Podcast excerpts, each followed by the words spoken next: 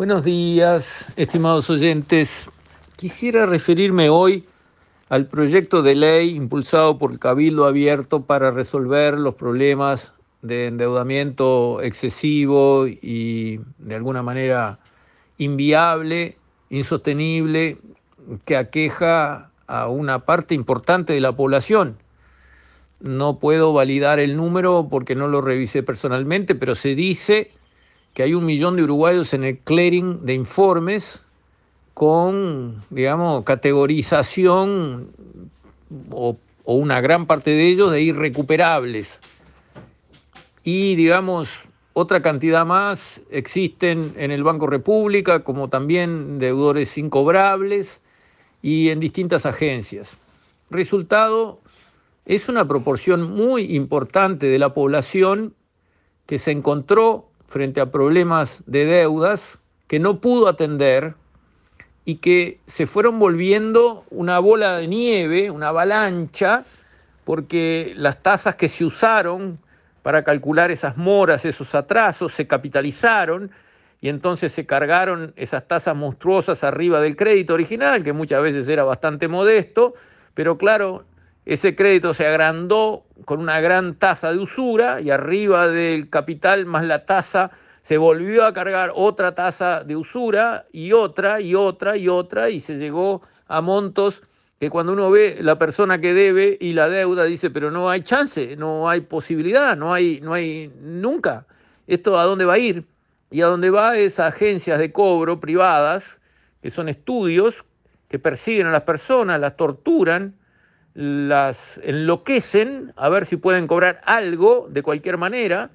Cualquier cosa que cobren, por supuesto, no resuelve el problema, porque es dinero que va quedando en ese bolsón enorme de deudas pasadas que nunca se va a arreglar, pero desangran a las personas. La situación hace inviable que la persona se recupere, haga pie y pueda volver a la vida comercial y financiera, volver a operar, volver a tener un crédito, volver a eh, comprar, eh, digamos, este, un, un, terreno para construir mañana su casa, volver a fundar nada, no se puede hacer nada. Y entonces es una situación que hay que vivirla para darse cuenta de lo que es estresante, la calidad de vida, cómo se pierde, los abusos que se producen en todos esos procesos, para entender que no puede ser, que no está bien. Tiene razón Cabildo Abierto en que esto hay que arreglarlo, porque realmente la clase política está para defender a los ciudadanos y para encontrar soluciones y no para dejarlos librados a la buena de Dios y permitir que cualquier cosa suceda. No es así lo correcto. Y cualquier cosa está sucediendo. Por lo tanto, así como una empresa que cae en un problema financiero eh, se ve obligada a incumplir sus obligaciones, tiene el instrumento legal del concurso, del concordato. Se presenta al juez y le dice, señor juez, mire lo que sucedió, acá están mis números, mire los activos que tengo, mire las deudas que tengo, mire el flujo de ingresos que tengo, no puedo pagar todo esto, es imposible. Propongo que se haga una quita de tal o cual cantidad y que el saldo de deuda que queda en pie se pague de la siguiente, siguiente y siguiente manera.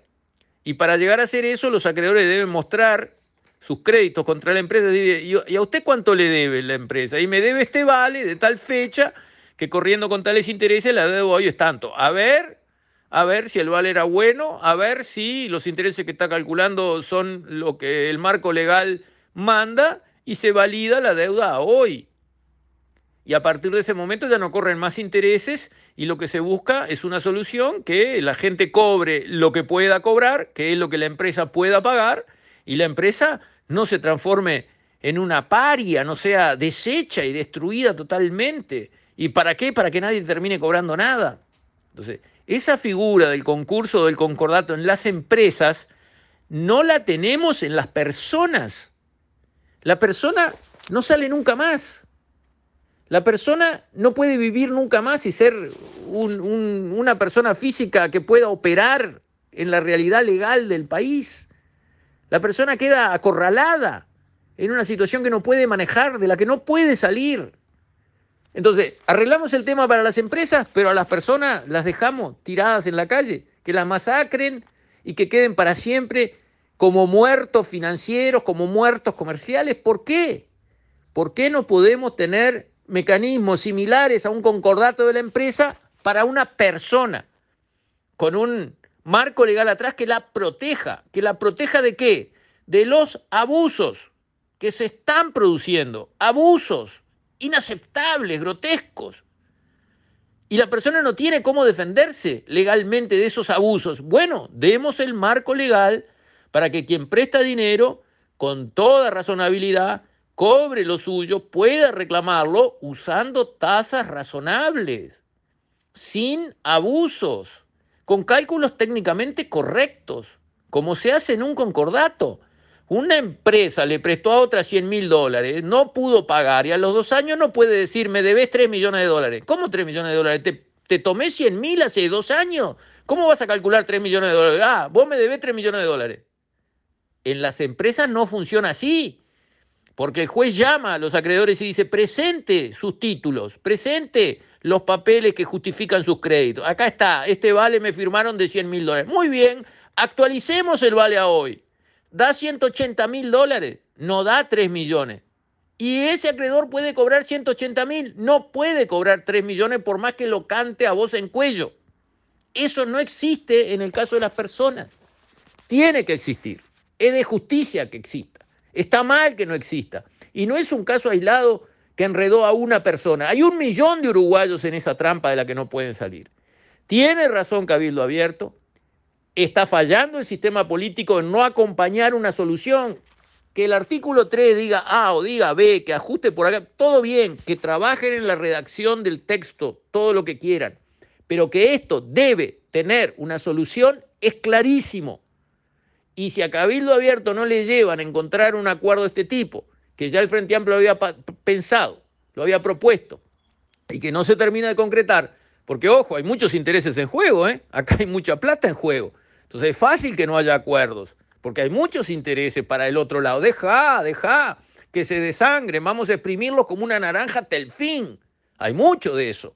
Entonces, vamos a pedirle a nuestro sistema político que no mire para el costado, que asuma su responsabilidad en buscarle una solución jurídica a esto que evidentemente se fue de madre. Con esto, estimados oyentes, me despido. Hasta mañana, si Dios quiere.